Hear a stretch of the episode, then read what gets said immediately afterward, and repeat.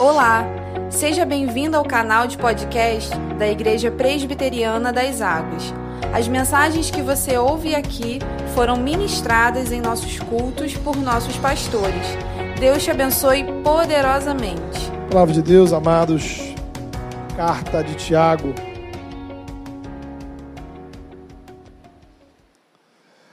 Tiago, capítulo 2.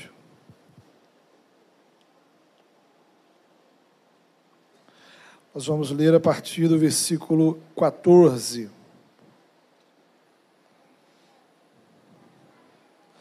Tiago, carta de Tiago, capítulo 2. A partir do verso 14. Palavra de Deus projetada aí também na sua Bíblia, no seu celular. Diz assim: De que adianta, meus irmãos, alguém dizer que tem fé se não tem obras? Acaso a fé pode salvá-lo? Se o irmão ou irmã estiver necessitando de roupas e do alimento de cada dia, e um de vocês lhe disser, vá em paz, aqueça-se, alimente até satisfazer-se, sem porém lhe dar nada, de que adianta isso? Assim também a fé por si só, se não for acompanhada de obras, está morta. Mas alguém dirá: Você tem fé, eu tenho obras.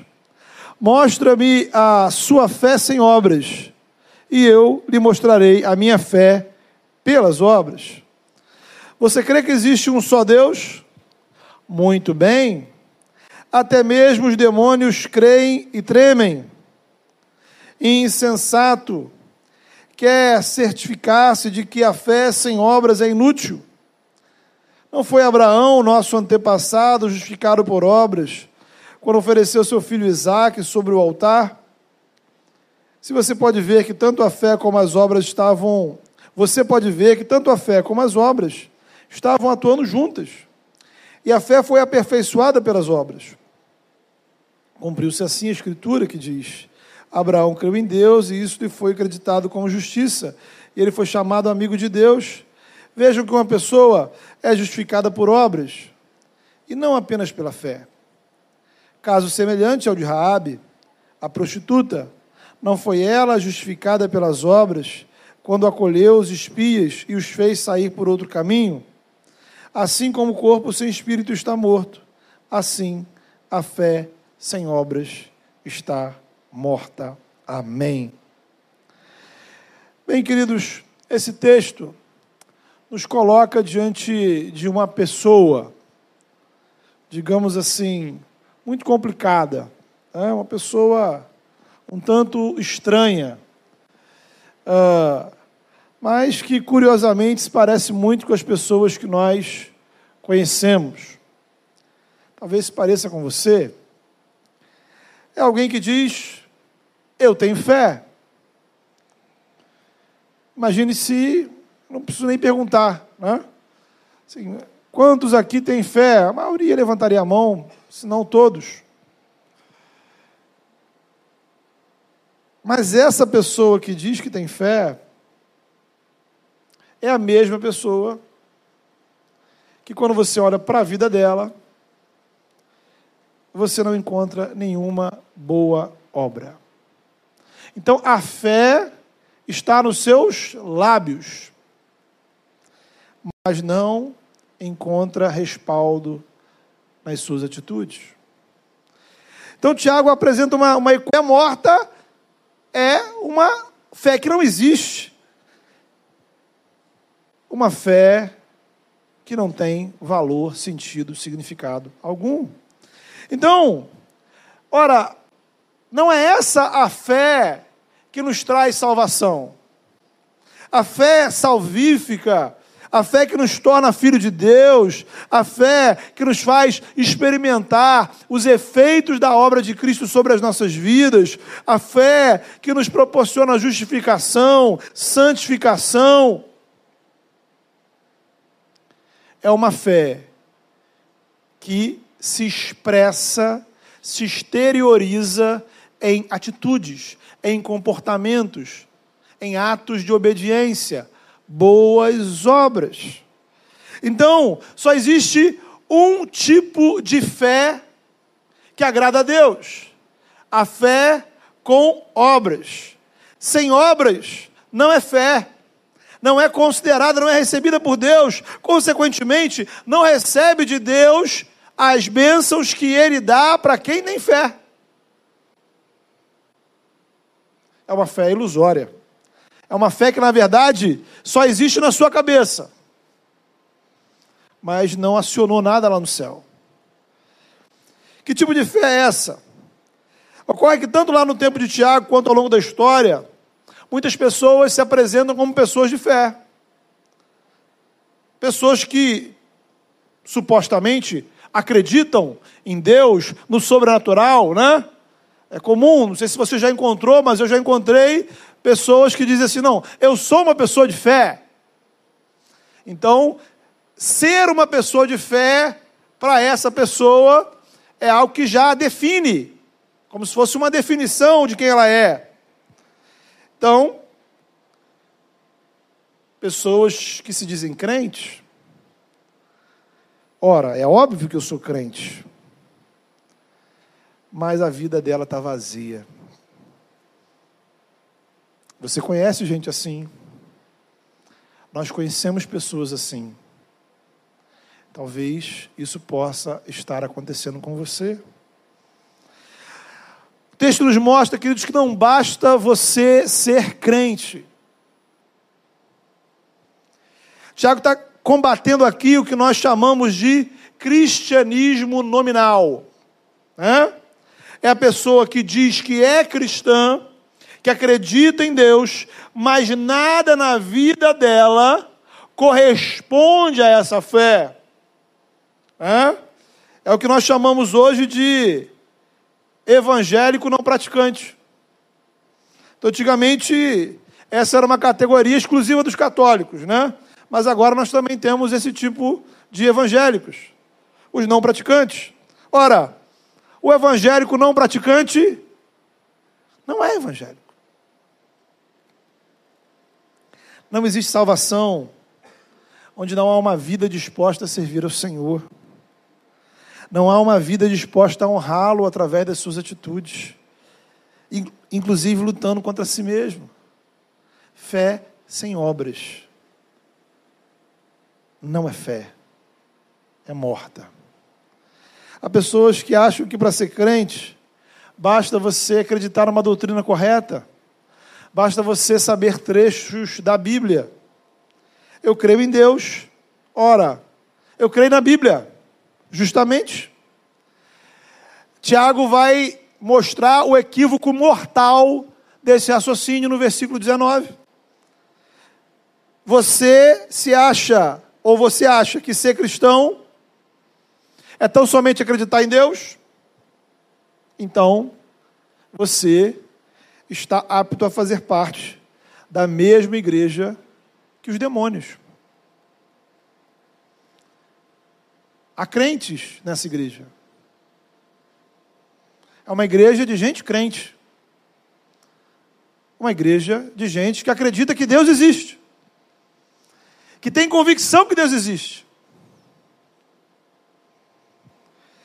O texto vai dizer que eles, inclusive, tremem na presença de Deus.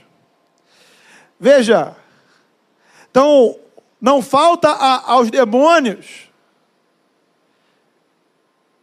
fé no sentido de saber que Deus existe. Não falta a eles saber do poder de Deus. Eles sabem que Deus tem poder. O que lhes falta é o que falta na vida de muita gente. A disposição alegre e voluntária de obedecer a Deus.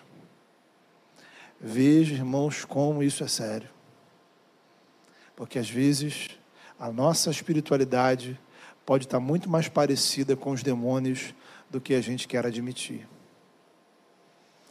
Acreditam que Deus existe, mas não se submetem não estão interessados em uma vida de obediência ao Senhor. a um relacionamento com o Criador. Eles sabem que existe um Criador, mas não se submetem a Ele. Vivem em rebelião. Ora, estão então condenados à destruição eterna. A sua vida, porém, pode mudar, meu irmão, minha irmã. A sua vida pode ser diferente. Ora, Jesus morreu na cruz, não apenas para você acreditar que Deus existe. Jesus morreu na cruz, Jesus ressuscitou para nos proporcionar uma nova vida, uma vida com frutos, uma fé com obras. E é importante entender que essa fé verdadeira não se resume a emoções, coisas extraordinárias. Há pessoas que participam de cultos como quem participa de shows, né? Outro dia eu ouvi alguém falar, né? Que estava num show de uma determinada banda. E aí a pessoa comentou assim: Poxa, esse show parece um culto, de tão emocionante. E isso diz respeito não ao show, não à banda, mas diz respeito a como nós cultuamos. A gente participa de grandes eventos e a gente se emociona, a gente chora. Aquilo mexe com a gente, a gente fica arrepiado. É humano. Acaba o evento, acaba o show, acaba, as luzes se acabam, você vai para casa. No outro dia, a sua relação com Deus continua igual. Não há nenhuma disposição para mudar de vida. Não há nenhuma disposição para obediência. Essa é a espiritualidade do show. E essa é a espiritualidade que muita gente tem vivido. Deixando claro, veja, Deus é soberano para agir quando e onde Ele quiser, e é? a gente precisa entender que Deus age não só dentro de um culto, Deus não age só dentro de uma determinada igreja. Então a questão, veja, não é Deus, é o ser humano. A questão é se somos ou não discípulos de Jesus. Então ele disse que não basta conhecer o nome dele, ele disse. Ele vai dizer lá no, no Sermão do Monte, Mateus, finalzinho do, do, do, do Sermão do Monte, ele vai falar sobre isso, capítulo 7. Olha, muitos dirão naquele dia: Senhor, mas eu fiz isso em teu nome. Gente que supostamente tinha o nome de Jesus nos lábios ele vai dizer que a diferença entre não é se uma casa, se tem ou não tem casa.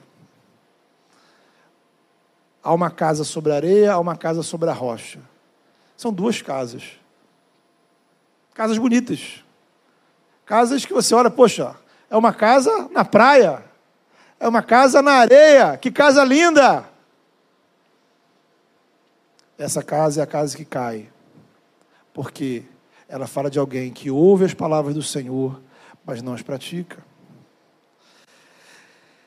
Então a questão é se você se dispõe a praticar o que o Senhor tem falado com você ou não. Veja que a palavra de Deus não defende obras sem fé, é o outro lado da história. Em nenhum lugar a palavra de Deus vai dizer que as obras substituem a fé. Então a relação entre obras e fé é a mesma relação entre a árvore e seus frutos. Quando você é alcançado pela graça, você é transformado em uma árvore do Senhor, podemos dizer assim. E como árvores plantadas pelo Senhor, junto à corrente de águas, enraizadas na graça de Deus, alimentadas pelo amor de Cristo, você vai frutificar. É o natural. É o natural. O que Tiago está dizendo aqui é que o mesmo o que, o que Jesus disse no Evangelho.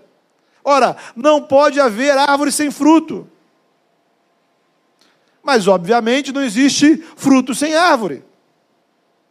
Então, Para você encontrar uma goiaba, significa que existe uma goiabeira. Hã? Há vários tipos de imitação. Você pode encontrar uma fruta de plástico, uma fruta de vidro, uma fruta de papel. Mas goiabas verdadeiras nascem de goiabeiras verdadeiras. Significa que você só vai encontrar boas obras que Deus deseja em vidas que de fato foram transformadas pelo Espírito Santo, vidas que foram regeneradas pela graça do Senhor, vidas que foram lavadas no sangue de Jesus. Então, como é que funciona esse processo? Veja você. Em primeiro lugar, você precisa ouvir o Evangelho. Né? Tudo começa com ouvir a palavra de Deus. Tá? Todos os domingos, nessa igreja, em trilhões de igrejas ao redor do mundo, pessoas são expostas ao Evangelho revelado na palavra de Deus. A grande notícia de que Cristo morreu na cruz pelos seus pecados, a grande notícia que Cristo está vivo porque ele ressuscitou, a grande notícia de que ele é soberano sobre os reis da terra, a grande notícia que ele voltará. E todo joelho se dobrará, e toda língua confessará que Ele é Senhor para a glória de Deus o Pai. Então o Evangelho é a grande notícia de que Deus, por meio de Cristo, pode libertar as nossas vidas, pode transformar nossos corações de toda opressão maligna, de toda frieza espiritual, de tudo que o mundo nos causou, de tudo que nós nos causamos, para nos tornar filhos de Deus, para nos dar acesso à presença do Senhor. Então, a obra de Deus começa quando você ouve o Evangelho. Seja aqui no culto, seja conversando com um amigo na sua casa. Romanos capítulo 10, a fé vem pelo ouvir. Ouvir o quê? A mensagem do Evangelho. Ora, mas naturalmente não basta ouvir. Então você ouve e você é desafiado.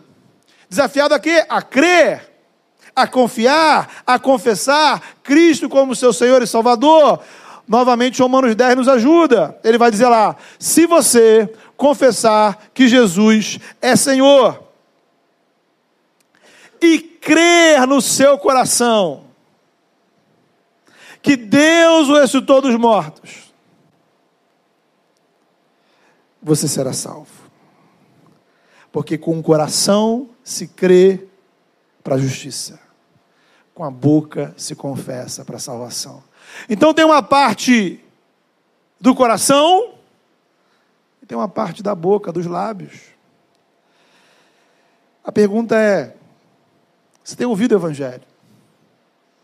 O Evangelho tem chegado nos seus ouvidos. Você tem acreditado com o coração e confessado com seus lábios que Jesus é o Senhor da sua vida? Isso tem existido em você? É a primeira pergunta. Então você ouviu o Evangelho, primeiro passo. Você crê no Senhor com seu coração e o confessa com a sua boca. É o segundo passo. E aí vem o terceiro passo. Se você de fato crê, o Espírito Santo atua dentro de você, produzindo transformação. É aí que algo novo começa a surgir dentro do seu coração. A partir desse momento, há uma mudança espiritual. Você já não é quem você era. Você é nova criatura. E como nova criatura, frutos precisam começar a aparecer. É a partir de então que as obras precisam fluir da fé. Então as obras não antecedem a fé, as obras não são condição para a fé, as obras são resultado de uma fé. Deus não pede obras sem fé. Deus não está interessado em obras sem evangelho. Deus não está interessado em obras que não sejam resultado de uma vida totalmente dedicada ao Senhor. Deus não está interessado em obras que não sejam resultado da ação do Espírito Santo na sua vida. Guarde no seu coração o seguinte princípio: Deus não pede nada antes de nos dar.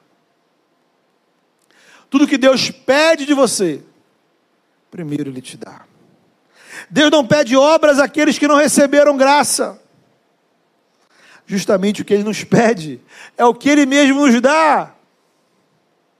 De forma que quando eu experimento a graça do Senhor sobre a minha vida, as obras deveriam ser algo natural.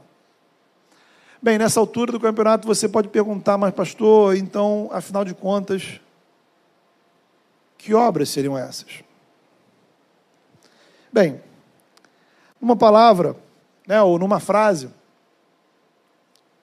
tudo aquilo que o próprio Deus, em Sua palavra, nos manda fazer. Boas obras glorificam a Deus. Não são obras definidas pelo politicamente correto. Não é a sociedade, não é a escola, não é a igreja não sou eu mesmo quem vai definir o que é boa obra ou não. Não é uma coisa que nasce da sua inteligência ou criatividade, da sua boa intenção. Boas obras é o praticar da palavra de Deus. Nesse sentido, em primeiro lugar, uma boa obra é uma ação que nasce com a intenção de honrar o Senhor intenção. Veja, uma coisa muito interessante a gente perceber que existem atitudes né, que cristãos e não cristãos concordam que devem ser feitas, que são boas. Né? O ser humano, criado pelo Senhor, a sua imagem e semelhança. Então, mesmo a mente mais incrédula traz, digamos assim, na sua mente os valores da programação original. Do formato original. Então, uh, eu não preciso ser um cristão fervoroso para achar, por exemplo, que matar é uma coisa errada. Matar, roubar, mentir. Né? Então você vai encontrar ateu, agnóstico, praticantes de outras religiões, né?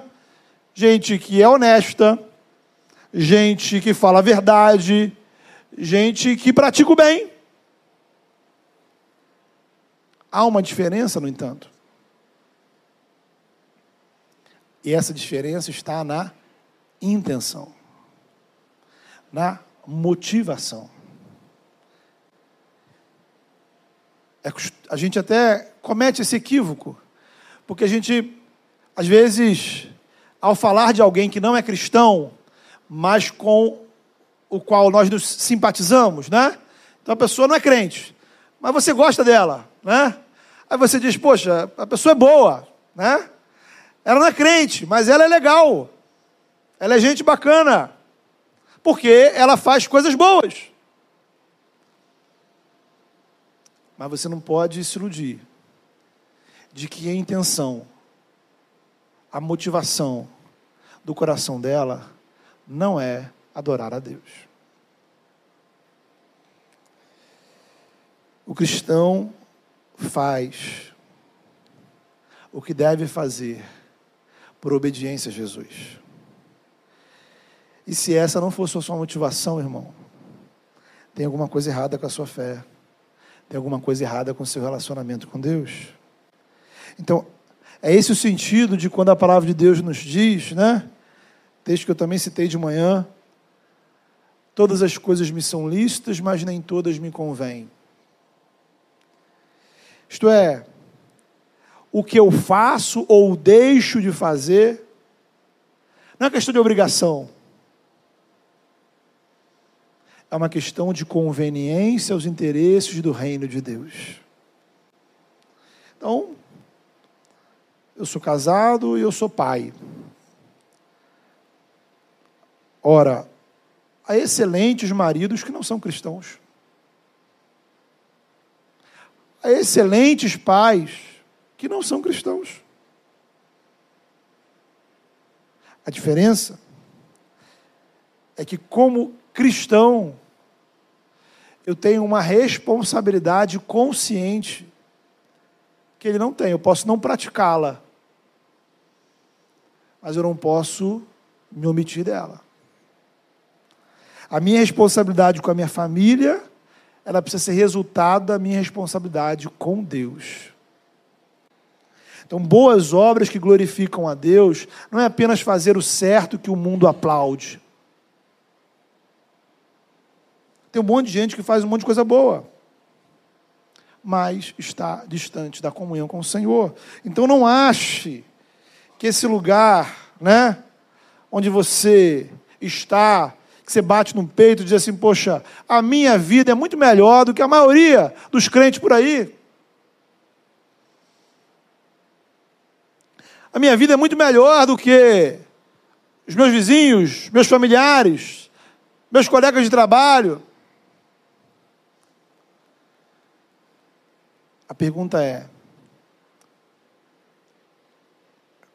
quais ações você tem praticado com a intenção de honrar o Senhor? Veja que Jesus, por exemplo, divergia dos religiosos judeus, dos fariseus. Eles eram muito zelosos com a religião, muito conservadores. Eram cidadãos honestos, respeitados.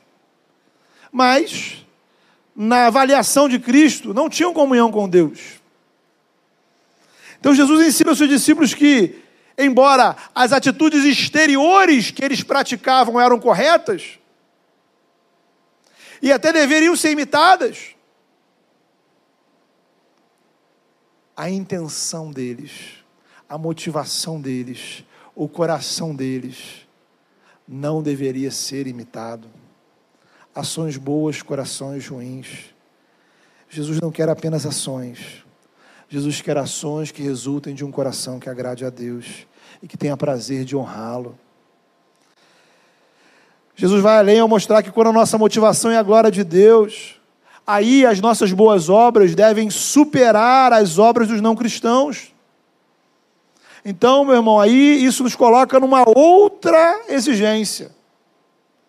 Então, assim, nós deveríamos ser cidadãos melhores, deveríamos ser trabalhadores melhores, precisamos ser vizinhos melhores. Por quê? Porque nós temos uma motivação que o mundo ao nosso redor não tem.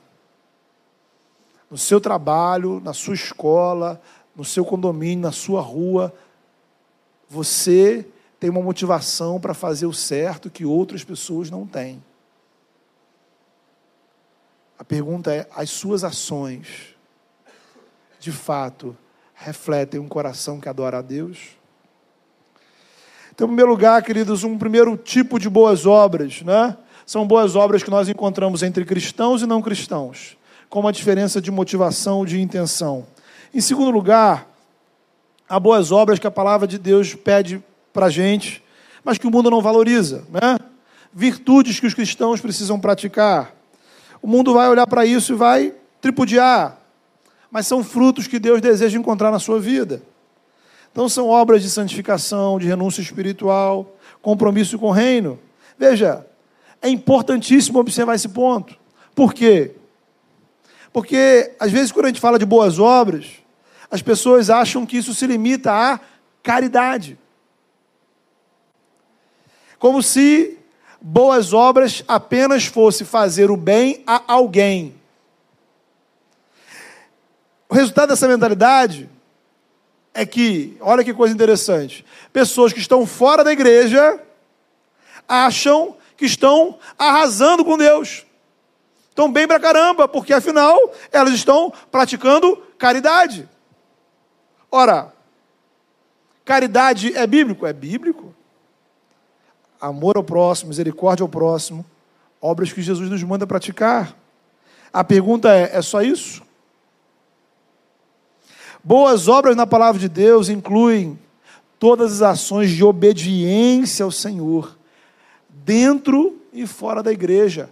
Fora e dentro da igreja. No trabalho, na igreja. Na escola, no reino. Na família, no corpo de Cristo. É glorificar a Deus em todas as minhas relações. Então eu preciso praticar obras de obediência ao Senhor. A carta de Tiago vai dizer para a gente, vai trazer uma série de princípios nesse sentido. Né? Depois pode fazer uma leitura com calma da carta e fazer ali um checklist, checklist né? e ticando ali, ó, coisas que você precisa melhorar na sua vida. Né? Alguns exemplos. Tiago vai nos desafiar, por exemplo, a refrear nossa língua, para você não sair falando o que vem à sua cabeça. Se vivesse hoje, talvez Tiago nos diria que devemos refrear os nossos dedos, para você não sair digitando o que pensa nas redes sociais. Ele vai nos mostrar que a mesma boca que canta louvores ao Senhor não pode ser a boca que sai falando mal do irmão.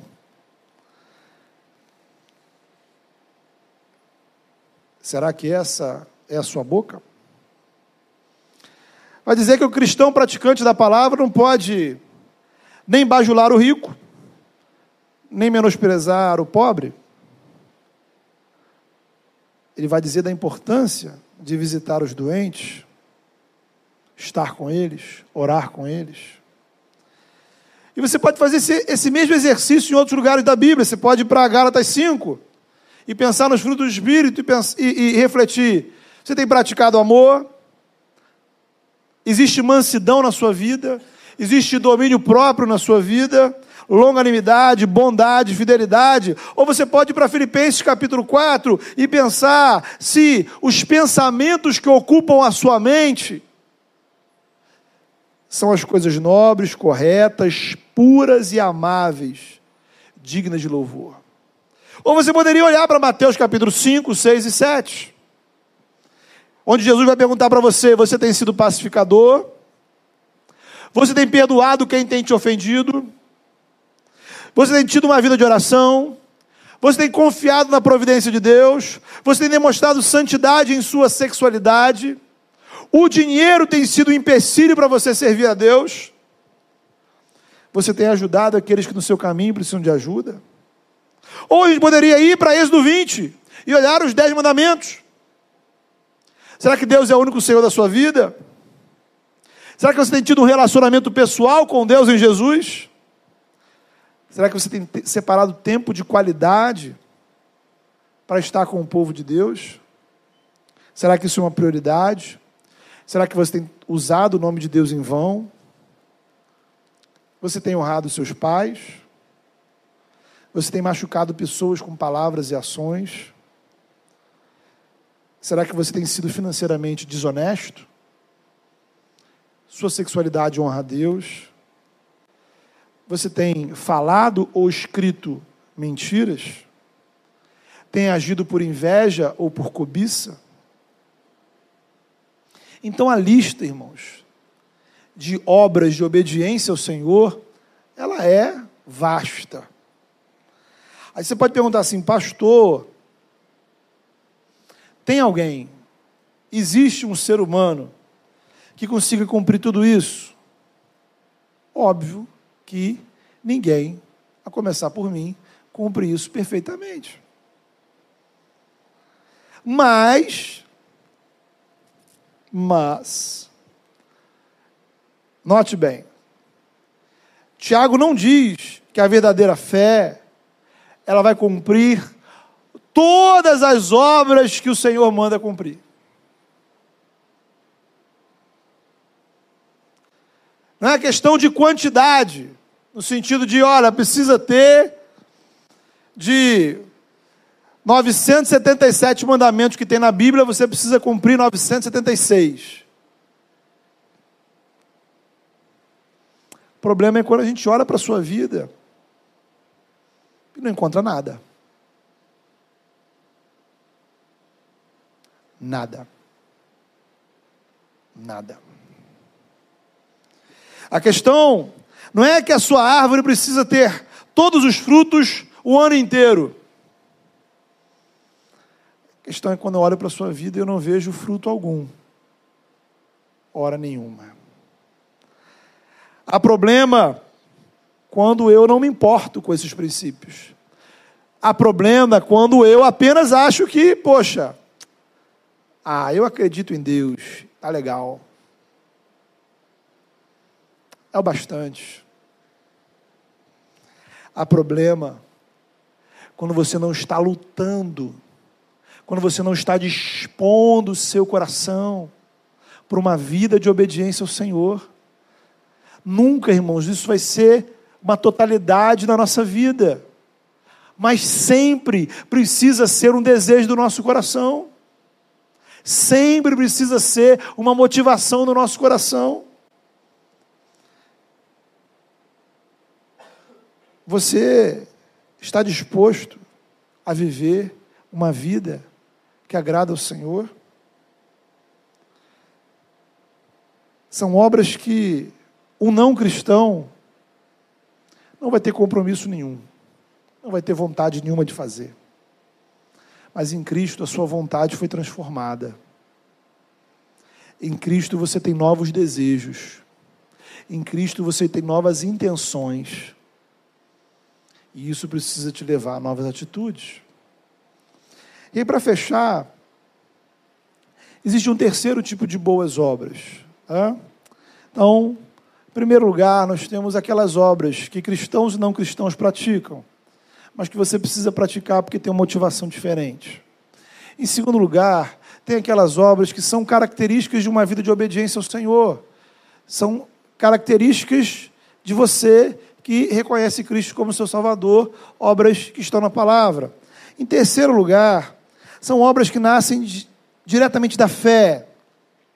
Aqui nós estamos falando agora de uma coisa individual. Nos dois primeiros casos, nós estamos falando de coisas que servem para todos nós. Todos nós.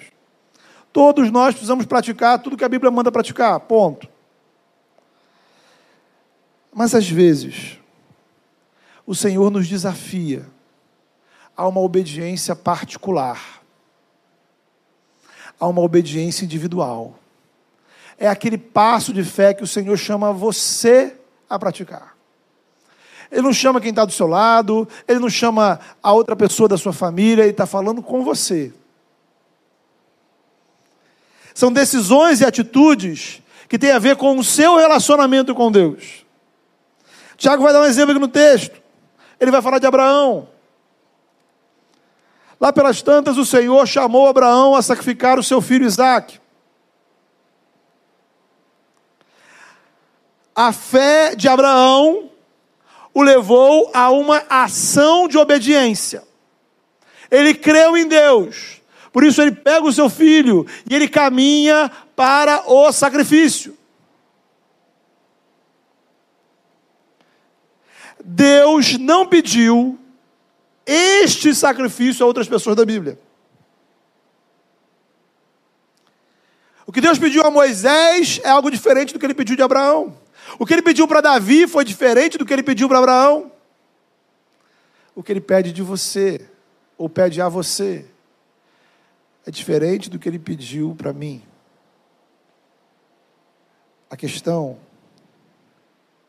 é que há coisas que Deus pede de você há coisas que Deus chama você a praticar. Atitudes a sacrifícios. Sacrifícios que Deus pede apenas para você. São decisões difíceis, são renúncias passos decisivos que nós precisamos tomar por amor ao Senhor. Sabe, Abraão, né, não caminhou para sacrificar Isaac com um sorriso no rosto. Abraão não sabia muito bem o que Deus iria fazer. Mas ele obedeceu. A fé de Abraão, a confiança que ele tinha no Deus que o chamou, o levou a caminhar em obediência a esse Deus, sem saber muito bem o que Deus iria fazer. Sabe, querido? É importante que você tenha clareza no seu coração Quais são os desafios específicos que Deus chama você a fazer? Isso é uma área muito sensível, porque isso mexe com o nosso emocional, porque a gente se compara com o outro. Poxa, por que Deus não pediu isso para o outro? Por que, que o outro não precisa fazer esse mesmo sacrifício que eu?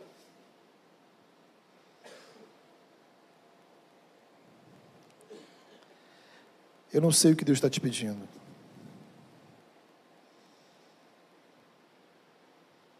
Eu não sei o que Deus está te chamando a fazer. Mas eu tenho convicção que há chamados específicos do Senhor para a sua vida. E o primeiro deles é Deus chamando você.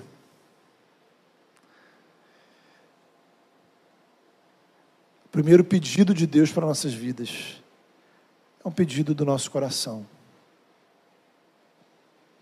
é ir ao encontro do Senhor e derramar os nossos corações diante dele. Reconhecendo, Senhor, Tu és o meu Salvador. Se você ainda não teve uma entrega consciente, intencional, explícita diante do Senhor, esse é um chamado do Senhor para a sua vida nessa noite. Dizer: Senhor, eu ouço, eu vou, eu vou me jogar diante dos pés de Jesus, porque não há outro lugar para estar, não há outro lugar para estar a não ser na presença do Senhor. Se você ainda não teve essa entrega, o Senhor te chama a fazer essa entrega. Se você já fez essa entrega, a pergunta do Senhor para você é: como está essa fé? Jesus caminhando para Jerusalém, ele passa por uma figueira.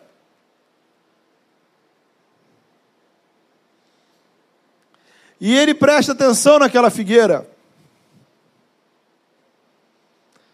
Porque era tempo de figos e não tinha figo.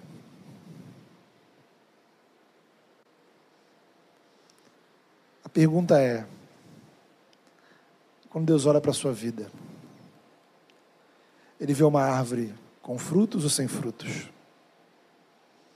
Uma fé vazia ou uma fé morta? Ou uma, uma fé vazia ou uma fé que de fato tem atos de obediência ao Senhor? Então eu queria desafiar você a orar, irmão, a fechar os seus olhos e a colocar a sua vida diante do Senhor. Então, algumas respostas que você precisa dar, não para mim, mas você precisa dar para o Senhor. Sabe? Respostas muito claras. Respostas de obras que você sabe que precisa fazer e não está fazendo. Obediências, atos de obediência ao Senhor que você sabe que precisa fazer, mas não está fazendo. Uma vida que tem sido uma vida estéril. Talvez seu problema seja lá fora. Talvez seu problema seja aqui dentro. Talvez lá fora você viva uma vida comum. Legal, bacana. Mas será que o seu comportamento no dia a dia tem sido motivado pelo desejo de adorar a Deus? Será que amanhã, quando você acordar e sair para trabalhar, ir para a escola, cuidar da sua casa, cuidar da sua família, será que você vai ser motivado pelo desejo de honrar ao Senhor? Será que quando você veio hoje para a igreja, qual foi a intenção do seu coração? Quais eram os sentimentos que havia em você? Quais obras você sabe que devia fazer, mas não está fazendo? O Senhor te chama. E talvez o Senhor te chama a sacrifícios muito específicos. Como fez com Abraão. Atos de obediência. Tem a ver com você. Eu tenho o meu, você tem o seu. Mas você precisa caminhar na direção da vontade do Senhor. Fale com o Senhor.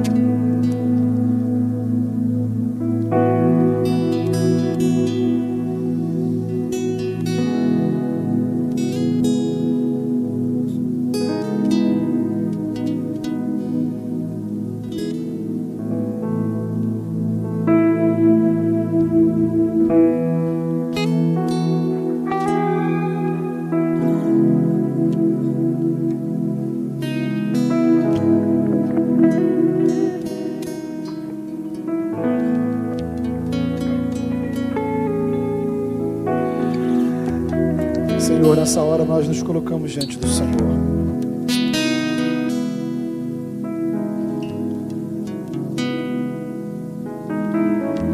Pai, nós apresentamos ao Senhor os nossos corações. Pedimos ao Pai graças.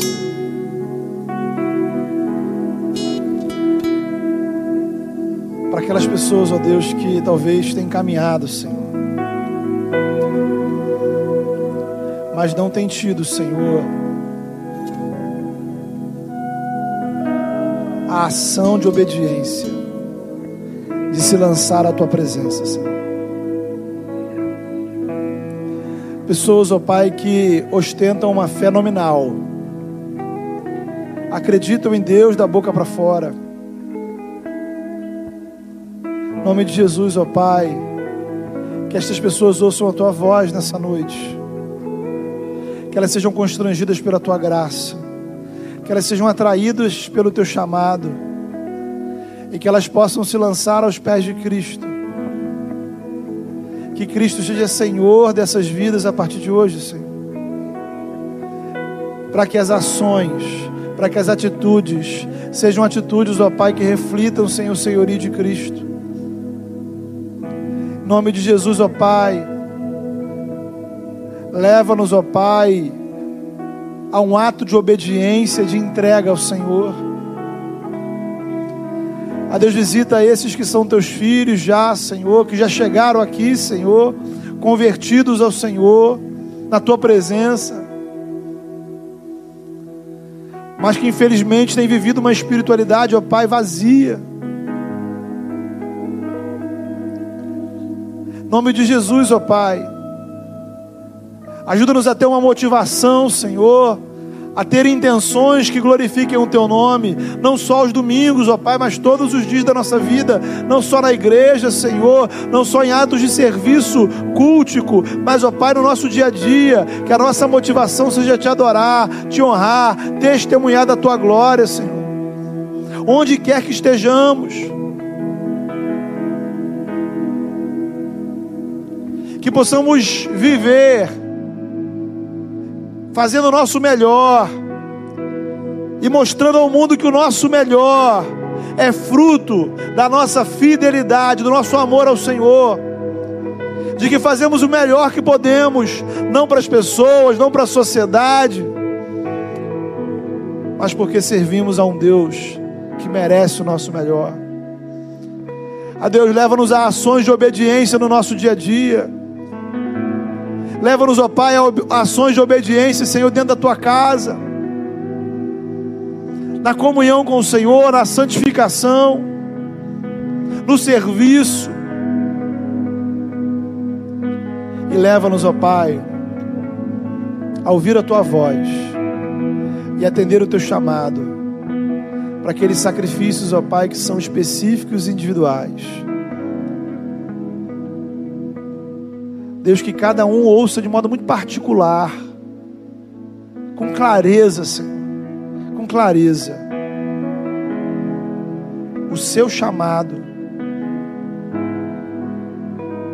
E assim, ó Pai, possamos nos dispor a uma vida de obediência, a uma jornada de obediência que flui da fé, da confiança Vamos fazer, porque o Senhor está chamando, e nós confiamos no Teu chamado, e nós cremos no Senhor que chama. Ajuda-nos, ó Pai, a praticar aquilo que o Senhor nos chama a viver, em nome de Jesus.